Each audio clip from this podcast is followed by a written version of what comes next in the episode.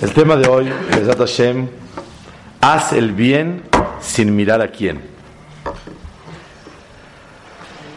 La Torah dice, Ve'ele mishpatim asher tasim lifnehem. Estos son los mishpatim asher tasim lifnehem. Quiere decir que la Torah nos habla en la Perashá de Mishpatim todas las leyes de el hombre con su compañero cuidarse de ayudar, cuidar de no lastimar al otro. Y dice la Torah, ve'ele a mishpatim. ¿Por qué dice la Vav? Ve'ele. Y estas son. Marishonim misinai, afelu misinai. Así como los primeros, la, que decir, toda la perashá de Itro fue entregada a los diez mandamientos en Har Sinai, también toda la perashá de Mishpatim fue entregada en Har Sinai. Quiere decir que todas las leyes del hombre con su compañero, el no lastimarlo, el ayudarlo, el alegrarlo, todas esas leyes también se dieron en Har Sinai. La pregunta es, ¿para qué tuvieron la Torah que insinuarnos que esas leyes también se dieron en Har Sinai? Claro que así es. No hay duda que todas las leyes se dieron en Har Sinai. Toda la Torah kulá, toda la Torah entera se dio en Har Sinai. Como está escrito, que por qué la Torah unió el tema de Shemitah en Har Sinai, para Shemitah el séptimo año, el año sabático del campo, para qué la Torah lo relacionó con Har Sinai, para enseñarte así como la, mitzvah de Shemitah del año sabático. No se puede trabajar el, séptimo año del campo y se dio en Har Sinai. Todas las mitzvot se dieron en Har Sinai. Entonces, ¿qué de especial tiene Perashat Mishpatim, que, que habla del hombre con su compañero? Que sobre ella fue dicho, ¿sabes qué? Todas las mitzvot fueron dadas en Har Sinai. ¿Qué de especial tiene? Si toda la Torah se dio en Har Sinai. De hecho, fue así la historia se entregaron los diez mandamientos delante de 3, 4 millones de personas, 600 mil hombres de 20 a 60, más aparte niños, más aparte grandes, más aparte mujeres, un alrededor de 3 millones de personas. Se entregó la Torah, los diez mandamientos, delante de todos. Pero después subió Moshe Rabbenu al Shamaim y recibió toda la Torah completita completa la recibió Moshe Rabenu de Boreolam. Pero en ningún momento dado se dio públicamente todas las mitzvot. Tefilín, subió Moshe y nos, dijo que hay que cuidar por el tefilín. Kasher, subió Moshe Rabenu, Boreolam dijo que comer kasher y comemos kasher. Pero los diez mandamientos fue algo público y todo el mundo estaba. La pregunta es, Perashat Mishpatim, ¿qué nos viene a enseñar la Torah? Que habla del hombre con su compañero. Toda la perashá habla de tantas mitzvot que hay, cómo cuidarse con los demás, no dañar al pobre, no lastimarlo, no hostigarlo, prestarle a los demás, no hacer sufrir a una viuda, a un huérfano, etcétera, etcétera. Esas mitzvot nos tiene que recalcar la Torah que se dieron en el Sinai. Seguro que se dieron en el Sinai. Toda la Torah se dio en el Sinai. Subió Moshe Rabbenu al Shamaim y recibió toda la Torah 40 días y 40 noches. Entonces, ¿qué de especial tiene esta perashá?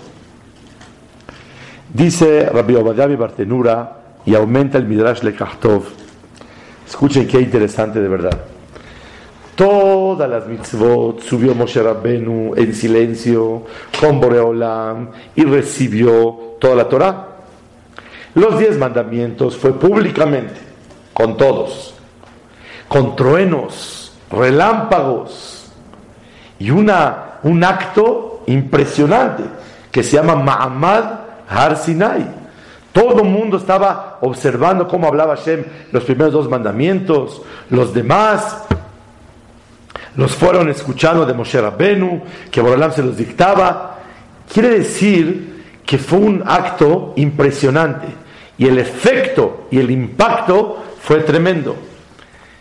Dicen los Befarshim, Rabbi Bartenura y el Midrash Lekachtov, que también la perashá del hombre con su compañero no subió Moshe Rabenu en quedito, en silencio, a recibir la Torah, sino Moshe Rabenu se la entregó al pueblo de Israel en un acto masivo. Bekolot Ubrakim, con relámpagos y truenos, con shofarot, con la nube encima de la, de la montaña. Y ese, así como hubo un impacto y un acto especial al dar los diez mandamientos, también las mitzvot de un hombre con su compañero fueron dadas de manera especial de Mahamad Shishim Ribo, delante de todo Am Israel. ¿Y eso qué nos enseña? Nos enseña la importancia tan grande que significa el comportarse con los demás. Que no fue dado. Kasher, eh, subió Moshe Rabbeinu a solas y le enseñaron. Tefilín, subió Moshe Rabbeinu a solas. Pero cómo te comportas con tu compañero, eso se dio públicamente. Y todo el mundo se enteró de lo que Moshe Rabbeinu entregó al pueblo de Israel. Eso quiere decir VL. ¿De dónde se aprende todo esto? De una letra. Vav. VL a Mishpatim. Y estas son las leyes que les dio Boreolam a Clar Israel. ¿Y por qué dice Vav? Para unir, así como los diez mandamientos fueron con truenos, relámpagos y un acto muy especial. Igualmente, la perashá de Mishpatim, Hashem Itbarach, se las dio a Moshe Rabbenu y Moshe la transmitió públicamente de una situación muy especial. Gracias.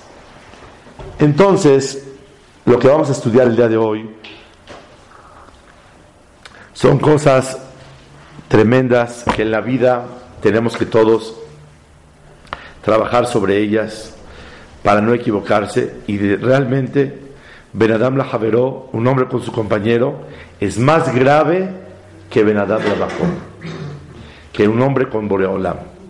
Boreolam, cuando te equivocas con él, Boreolam es largo de ira, paciente y te da la oportunidad. Pero cuando te equivocas con su hijo y te metes con él, wow, cuidadito.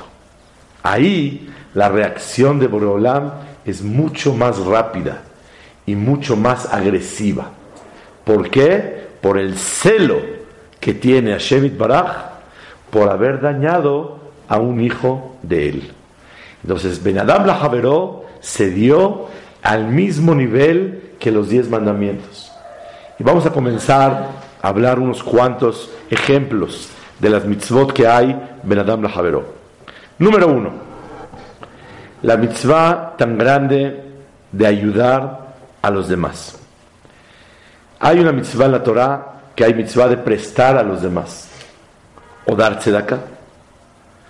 ¿Qué es más valioso? ¿Cuando le das tzedakah a una persona o cuando le prestas para levantarlo en la vida? Cuando le prestas. Cuando le prestas. Y la Torah dice, imkesef talvet a mí, si le vas a prestar dinero a tu compañero, ¿por qué dice si le vas a prestar? Préstale. Dice el Hajamim, si esta persona no tiene una programación natural, y ordenada para poder pagarte, no hay mitzvah de prestar. Oye, ¿me prestas por favor 100 mil dólares? ¿Y cómo vas a pagar? Hashem Azor. Entonces, no tiene, él gana mil dólares al mes y apenas le alcanza para vivir. Y quiere pedir prestado 100 mil dólares y no tiene cómo pagarlo. Si quieres darse de acá, regálase de acá. Pero prestar, no estás obligado cuando la persona no tiene una manera normal y natural de parte de él para poder pagar lo que tiene que hacer. Dice la Torah, im kesef talbet a mí, si le vas a prestar a tu compañero, et he'ani imach. Lo tiene lo que no sé. ¿Cómo dice la Torah? ahí. Im kesef talbet a mí, con el dinero. Muy bien. Dice la Torah Dosha, vean cómo dice la Torah. Dice la Torah así: Im kesef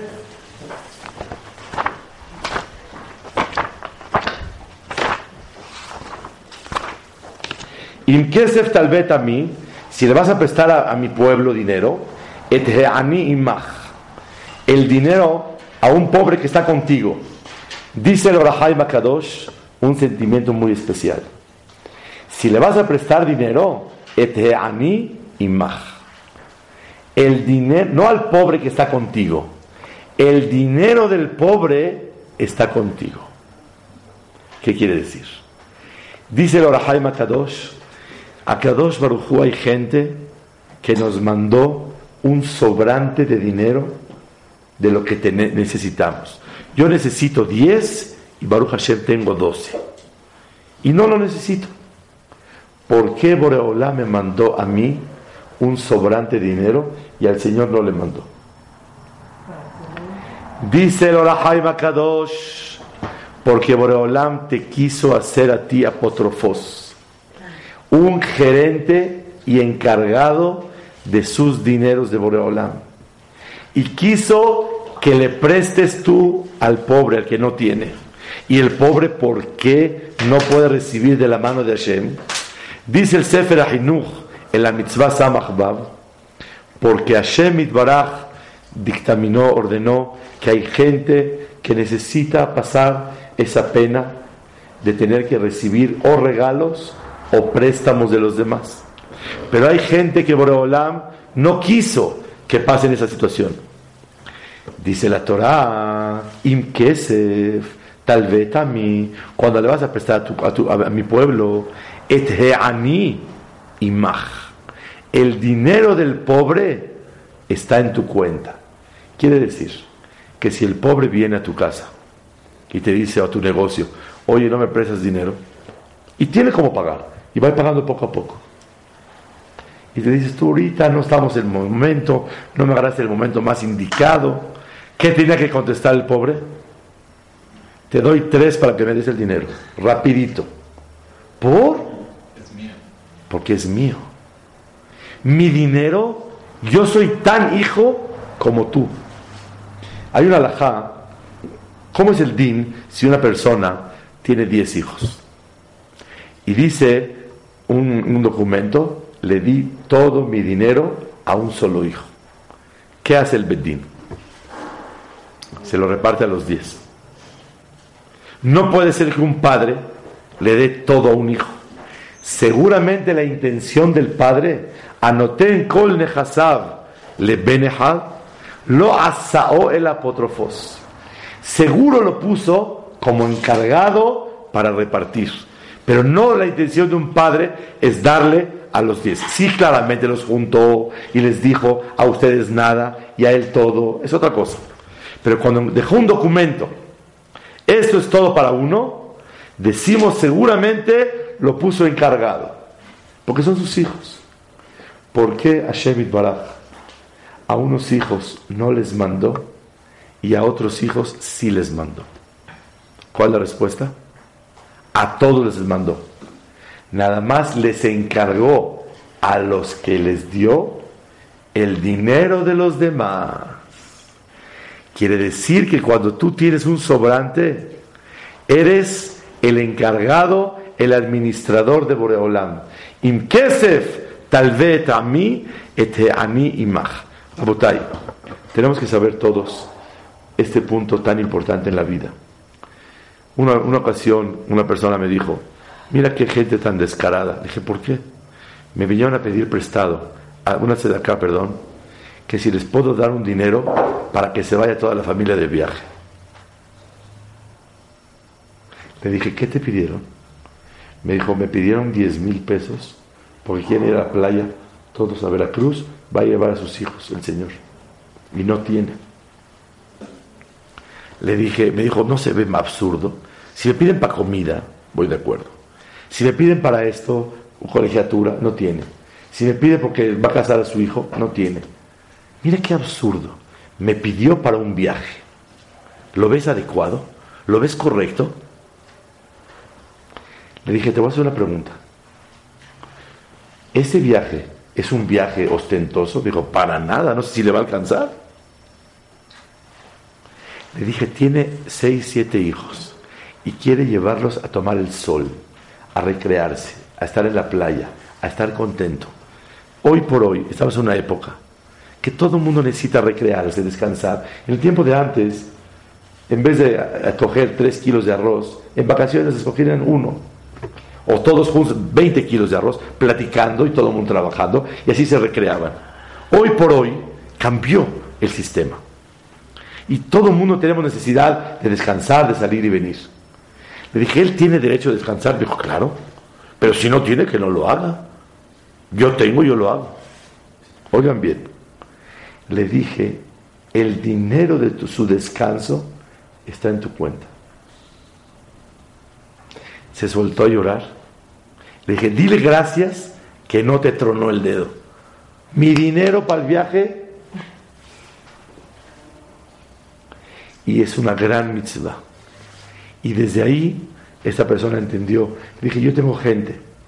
Cuando hay veces voy a Veracruz en, en, en julio y agosto, que le pagamos el viaje a gente que no tiene para que pueda disfrutar y descansar con su familia.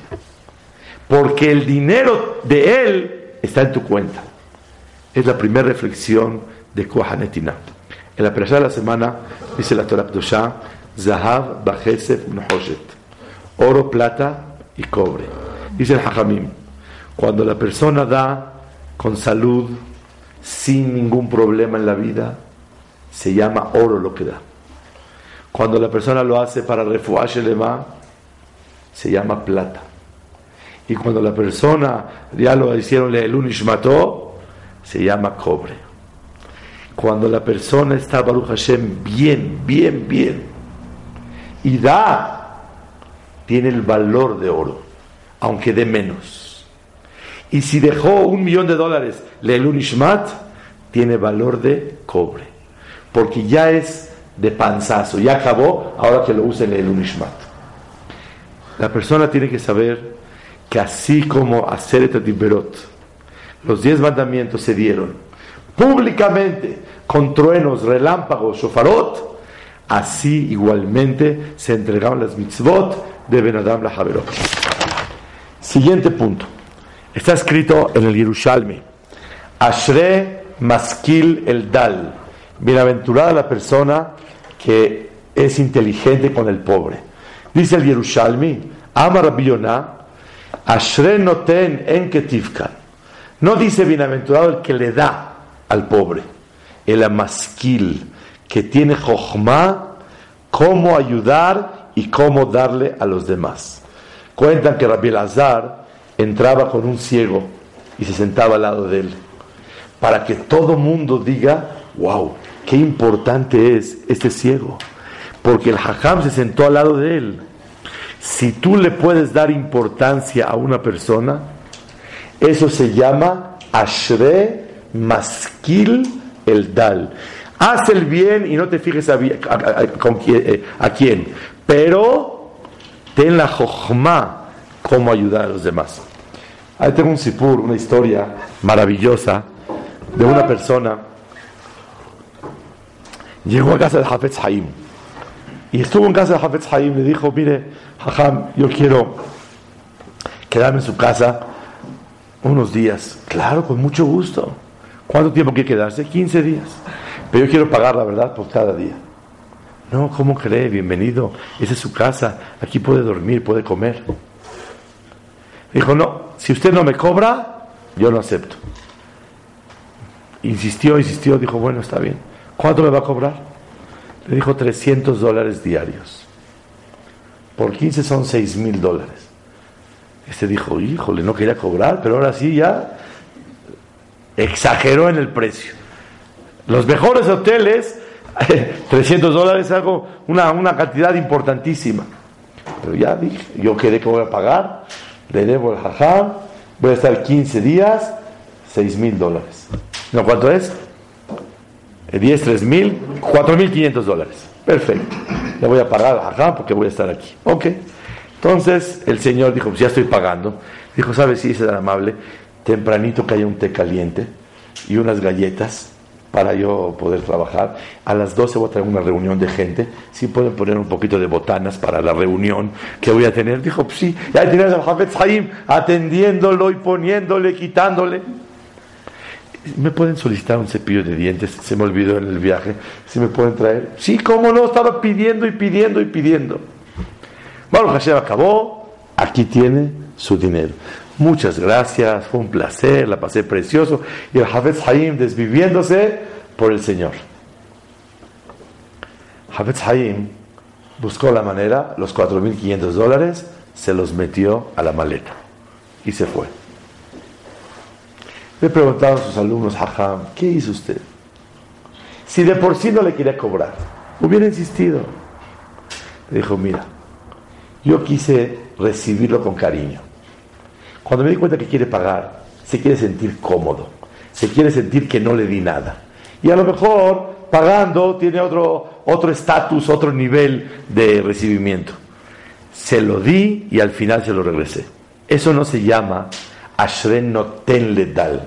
Bienaventurada la persona que le da al pobre. Ashre masquil el dal. Y ayudar no es nada más, no necesariamente al pobre. A cualquier persona tienes la jochma cómo ayudarlo. Una cosa increíble pasó en Europa. Había un hajam, que este hajam buscaba un libro muy especial, muy especial. Y él lo buscó en una librería, en otra, en otra. No encontraba. Llegó de casualidad a una librería que se veía muy escondida. Dijo, a lo mejor aquí hay libros que yo estoy buscando. Perdón, ¿tiene este libro? Dijo, claro que sí. Y lo vio al hajam que viene acompañado de tres, cuatro personas. Y ese se veía que dijo, voy a aprovechar la oportunidad. ¿Cuánto vale el libro? Le dijo, vale 100 dólares. Pongamos así. El hajam le dijo, eh, está un poco caro, ¿no? Yo creo que a lo mejor con 30 dólares es suficiente para el libro. Le dijo, no, la verdad son 100 dólares y ni un centavo menos. Dijo, por favor, considérelo. Dijo, bueno, si gusta le doy 50. Señor, 100 dólares y ni un centavo más, menos. Total, hablando, hablando, tome los 100 dólares. Le pagó los 100 dólares y Baruch Hashem lo compró. Cuando se fue, le a sus alumnos, Hajam, ¿qué estaba regateando? Usted buscaba el libro y estaba dispuesto a pagar. ¿Para qué lo hizo de esa manera? Dijo, mira, me di cuenta que es una tiendita no muy bien ubicada y no va a poder vender mucho. Hoy aprovechó la oportunidad para vender caro, para ganarme a mí. Si yo de principio le digo, tome los 100 dólares y me voy, cuando y me vaya, ¿qué va a decir? Lástima que no le pedí 150. Déjalo que disfrute la venta. Déjalo que sienta que escogió el precio adecuado y que le lucharon para bajar y no lo lograron. Y él ganó en la operación. Jojma como esta en la vida, se necesita abrir los ojos para veele a mishpatim. Ashre notenle dal lo neemar. Ashre maskil el dal.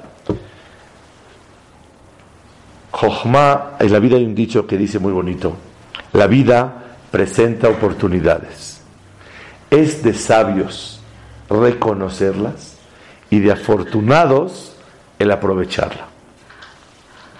En la vida, una persona tiene que pedirle a Hashem que lo ilumine cuando alguien le pide ayuda, o si él reflexiona que puede ayudar, que él detecte que tiene una oportunidad enfrente de él, no una obligación, una oportunidad. Es de sabios reconocerla y ser afortunado para aprovecharla. Les voy a contar una historia que de verdad a mí mamá me quedó en el corazón algo muy grande. Hace muchos años eh, aprendí esta historia y hace como unos 15 años a lo mejor hablamos de esta historia y es una cosa que trascendió en Estados Unidos de una manera impresionante. Ustedes saben, hay un movimiento en Estados Unidos que se llama Gudat Israel y viene encabezado muchos años por Rav Scherer. Rav Moshe Scherer era un jajam, que un señor que además se encabezó este, este movimiento Gudat Israel, a donde ayudaron, hicieron hospitales, yeshivot, muchas cosas. Este hombre tenía contactos con el gobierno, muchas cosas. En una ocasión eh, salió una ley en Estados Unidos, hace decenas de años, que van a apoyar a las escuelas religiosas y le van a dar un soporte cada mes. Entonces dijo él, si le van a dar a las escuelas religiosas, también a los judíos nos pueden dar. Fue con Ramoshe Feinstein y le dijo, Jajam, ¿qué opina?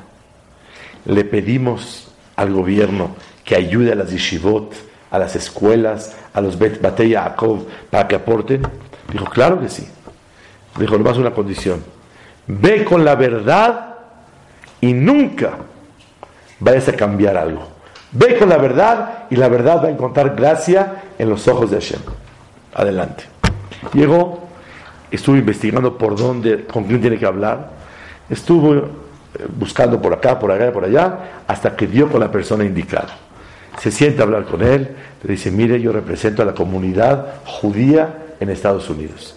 ¿Le puedo pedir si me puede autorizar que nos den un soporte mensual? Le dijo, no, la verdad no.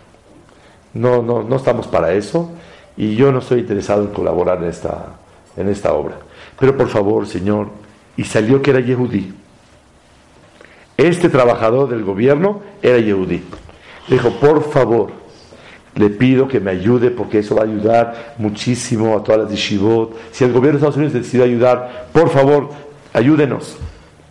Dijo, discúlpeme señor, yo en esto no colaboro, búsquese otra opción. Le dijo, ok señor, muchísimas gracias. ¿Usted sabe quién era Mordejai a Yehudí? Le dijo, sí me suena el de la historia de Purim de Esther Amalcá. Dijo, sí. Mordejai le dijo a su esposa, si no vas a ir a luchar por el pueblo de Israel, a hablar con Ahashverosh, que sepas que Akadosh Baruchu nos va a ayudar de todas formas. Y Maharesh Taharishi, Baetas Zot, si te quedas callada, Revach Beatzala, Yamod a Yehudim, mi Makom Boreolam va a mandar la salvación por otro lado. Tú tienes la oportunidad de ayudar. Y si no ayudas, tú te perdiste la oportunidad de ayudar. Y ahora nos va a ayudar por otro lado. Es lo que quiero decir a usted. Muchas gracias por todo. No tuvo la oportunidad de ayudar. Pum, se fue. De repente ese señor secretario se quedó pensativo. Dijo, oye, a lo mejor yo tengo una oportunidad. A lo mejor Dios me puso en este puesto para esto. Porque la vida presenta oportunidades y es de sabios reconocerlas. Salió, Señor, venga por favor, quiero hablar con usted. Sí, claro, con mucho gusto. No, estoy pensando que a lo mejor pudiera yo colaborar con esta petición que usted me dice. Dijo, no, no, Señor, no hace falta. Nosotros vamos a buscar la manera para que Dios nos ayude, para que salga adelante. Por favor, déme una oportunidad platíqueme bien y déjame ver si puedo ayudar. Total, platicaron y efectivamente Baruch Hashem salió esa orden que hasta el día de hoy, 29 de enero de 2014, millones de dólares se reciben anualmente en Estados Unidos para el Shibot. En en de todas las Shibot. Y escuelas religiosas, por ser religiosas, reciben apoyo del gobierno de Estados Unidos. Y se cerró el negocio. Cuando Baruch Hashem todo estaba muy bien, el Señor estaba muy contento que vía él pudo colaborar para ayudar a una cosa maravillosa. Le llegó Purim y el, el Hagar Moshe Sherer le mandó un Mishloach Manot, pero mega Mishloach Manot, de agradecimiento. Y en vez de ponerle Moshe Sherer, le puso atentamente Mordejai a Yehudi. Así le puso. Y el Señor estaba contento. Pasaron los meses, pasó un tiempo y empezó a crecer la relación.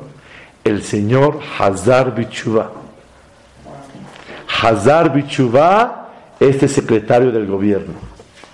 Y él le mandó un regalo a Ramoshe Sherer, Erev Rosh Hashanah y le puso gracias por darme la oportunidad de ayudar, etcétera, etcétera. Atentamente, Mordejai a Yehudi.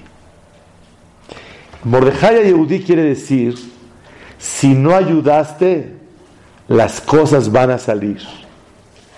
Boreolam maneja su mundo, nada más busca mensajeros. Si tú no fuiste, Boreolam va a conseguir por otro lado.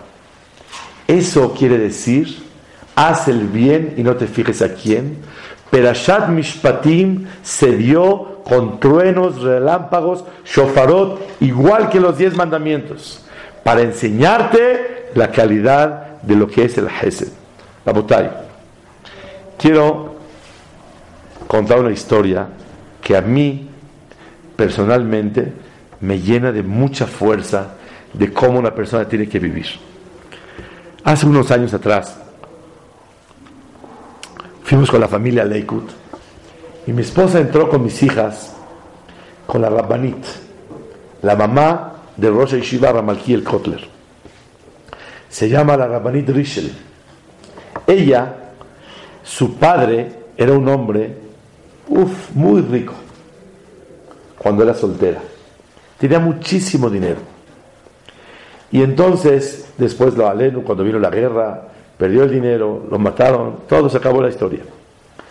Entonces la Rabbanit le pidió un vestido muy especial a su mami. Dijo, ma, ¿le compras este vestido? Una niña. Ahora de cuenta costaba 200 dólares. 300 de un vestido para una niña. Es una locura. ¿Qué estás comprando ese vestido? Me dijo, mami, se me antojó Lichbot Shabbat. Para usarlo para Shabbat Jodes. Dijo, hija, yo te lo compraría. Pero acuérdate que tienes dos vecinas en, la, en, la, en, el edificio, en la vecindad, que son humildes, una es huérfana, una es pobre.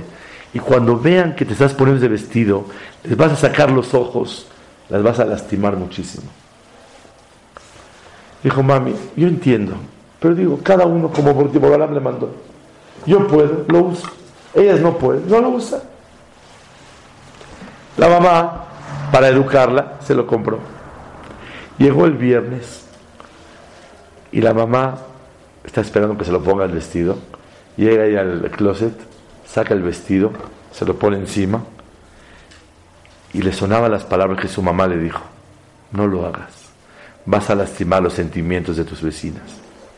Regresó el vestido. Siguiente semana, ya se lo puso, a ver cómo se le veía, se veía hermoso el vestido. Y sin embargo, dijo, no, se lo quitó y no se lo puso. Nada más se lo probó. Y así cada semana le daba el gusto a ver si se lo va a poner o no. Pregúntenme cuándo se lo puso. Nunca. Y todavía tiene el vestido guardado. Quiere decir algo peleplaot, algo sorprendente. Tuvo la jojma, la sabiduría, la madre, de cómo dirigirla. Pero una persona tiene que saber, tú puedes disfrutar, pero ten cuidado, ten cuidado de no sacarle los ojos a los demás. Y esto es no nada más por Ainara, como Benadam, sé Benadam, vas a lastimar a los demás. Cuídate, disfruta, pero busca una manera de no lastimar a los demás. Esta semana vino aquí Rav Shlomo Levinstein, contó una historia que de verdad es digna de admiración. Una señorita quería comprar una casa en Beneverac. Buscaron, buscaron, está muy caro todo. Después de unos días, Baruch Hashem consiguió una casa, uff, baratísima. Una ganga, una ganga, una oportunidad.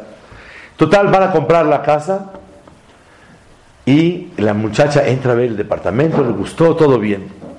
Resulta ser que el departamento este está ubicado en un edificio donde tiene dos amigas que no tienen la oportunidad de casarse todavía.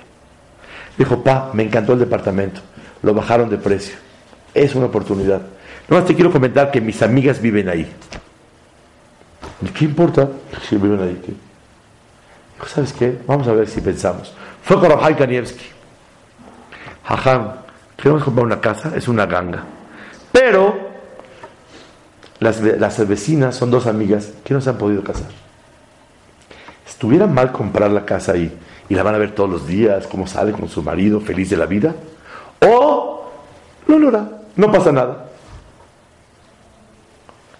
dijo, la verdad no sé decirte. Es una gran pregunta. Porque por otro lado, por un lado, una casa, una ganga. Por otro lado, se van a lastimar. No sé qué decirte. Ve con Rav. Fue con Rav se puso a pensar, dijo, ¿cómo? Disfrutar una casa metiéndole un cuchillo en el corazón a las señoritas todos los días. Dijo, claro que no. ¿Qué hicieron? Compraron la casa y la rentaron. Pero no vivieron ahí.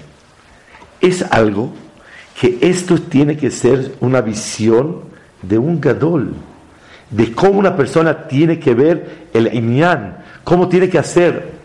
Hace unos años atrás viajé a Leikut en una ocasión para un examen y iba caminando con Ramatitiau Solomon en la calle, en la sexta avenida entre Forest y Private. Íbamos caminando en la calle de Rav Solomon. De repente me deja hablando solo y se mete a una casa. Yo mamá me quedé a 10. ¿Qué pasó? Venía un señor al lado, un jajam de Baltimore. Le dijo, oye, dije yo, nos dejó hablando solos y se metió a Solomon a una casa. Me dijo, no, es que se va a tardar unos 3, 4 minutos. Le dije, ¿qué es ahí, eh? Era una casa, después seguía otra y luego la casa de Rab Solomon. Le dije, ¿qué hay ahí?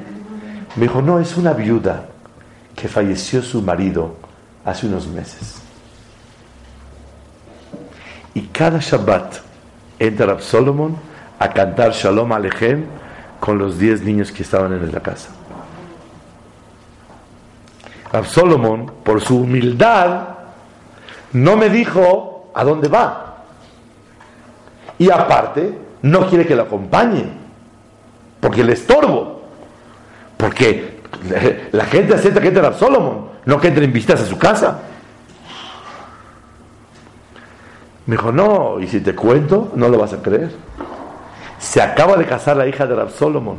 Yo comí con ella en la mesa, con la, hija de Rab Solomon, su yerno, recién casados. Fue la boda y estaba dentro del año su vecina que enviudó.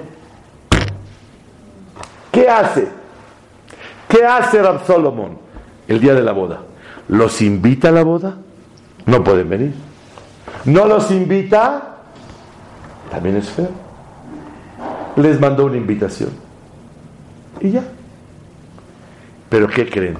El día de la boda, Ramatitiau Solomon mandó con un mesero, con corbata, vestido de mesero, diez y uno para la señora, platillos.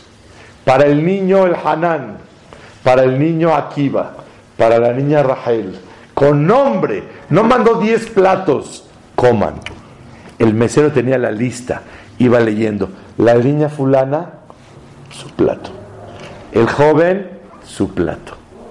Uno por uno les mandó un plato en el momento de la boda con el mesero. No que le mande un taxi le manda 10 platos que se los coman. Algo pele. Eso no quiere decir Ashre no tenle dal. Bienaventurado el que da. No, no es dar. Ashre maskil el dal. Que tenga la jochma cómo poder hacerlo. Señoras y señores, hablamos de lo que es Baruch Hashem, cuidar los sentimientos de los demás. Quiero decir una cosa muy grande. El Pasuk dice, Ifdu et Hashem besimha. Sirve a Boreolam con alegría. Yo quiero decirlo diferente. Sirve a Hashem en las alegrías. Hoy por hoy, la gente manda una boda, su regalito. Manda 18 vasos, que miñan hay, y se sienta en la boda, pide una piña colada, joven, otra ensalada, otro salmón, otro esto, da una vuelta por compromiso en la boda y se acabó el sipur. La persona tiene que entender que cuando va una simha, Akadosh Baruchu quiere de ti que alegres a su hijo. Ir, alegrar de corazón, meterte, bailar con él, decirle una palabra de ánimo, oye, qué bien te ves, en muy buena hora, que sean muy felices. Bailar, involucrarte, no esperar a que te llamen. Tú solito meterte. Si cuidar los sentimientos del hijo de Boreolam es tan importante, animarlo y darle alegría, mucho más. ¿Por qué mucho más? ¿Quién me sabe decir? ¿Por qué mucho más? Porque es más fácil cuidarse de no lastimar que alegrar. Porque dices, jazito, lo voy a lastimar. Y ahí la persona se cuida más. Pero pensar en el otro con benevolencia, con generosidad y querer alegrar al otro es un gran trabajo en la vida. Y sobre eso tenemos que cuidarnos muchísimo. Cuentan en una ocasión, Barney Flameot, entró un jajá muy grande, se llamaba Rabbi Zalman Melzer, a su casa. Iba a entrar, metió la llave y era viudo y subió unas escaleras muy altas. Era un jajá muy grande, 90 años tenía. Mete la llave, sale. Dijo, no, ahorita no voy a entrar a mi casa. Se bajó, siguió caminando. Después de 15, 20 minutos, sube otra vez, mete la llave. Dijo, no, ahorita no. Su acompañante le dijo, jajá, decida, ¿va a entrar o no va a entrar? Dijo, sí, pero al ratito. Jajá, ¿qué casa por usted? Dijo, te voy a decir la verdad algo nuevas increíble. Rabbi Zalman Meltzer, el suegro de Rabaron Kotler, el tío de Rav el bisabuelo de la el Kotler, ¿qué dijo? Cuando metió la llave, oyó que la sirvienta que trabaja estaba cantando. Dijo, si yo abro la puerta, va a dejar de cantar, porque es absurdo que una mujer cante delante de un hombre y porque le va a dar pena. Si está cantando, está contenta. Déjala que disfrute. ¿Qué es eso, mamás? Pele. Que una persona tenga esa sensibilidad para los demás. Pero quiero decir algo más agresivo todavía. Está escrito en la Gemara Baba Betzia, Nun Hetamudbet. Vellareta, hay dos prohibiciones en la Torah. Lotonu y shetamito. No puedes engañar, no puedes lastimar a tu compañero. ¿En qué cosa está hablando? En dinero y en sus sentimientos. Si una persona lastima al otro en dinero, eh, se puede reparar. Pero si una persona lastima a su compañero en sus sentimientos, Dice la Gemara. Es más grave cuando lastimas al otro en los sentimientos que cuando lo lastimas con su dinero. Tengo dos señores dueños de tienda, de un súper, dos Macolet. Uno es recto, es súper correcto en las cuentas, pero es un gritón de primera. Perdón, ¿dónde está la leche? ¿Que no tiene ojos para ver? Ahí está, Señor. Oiga, Señor, las galletas. Señor, dése una vuelta, estoy ocupado aquí para estar atendiéndolo. Pero es recto. Cuadro número dos, una persona que es medio tramposillo en las cuentas y siempre se le quita algo, pero amable como él solo. ¿Cuál es peor?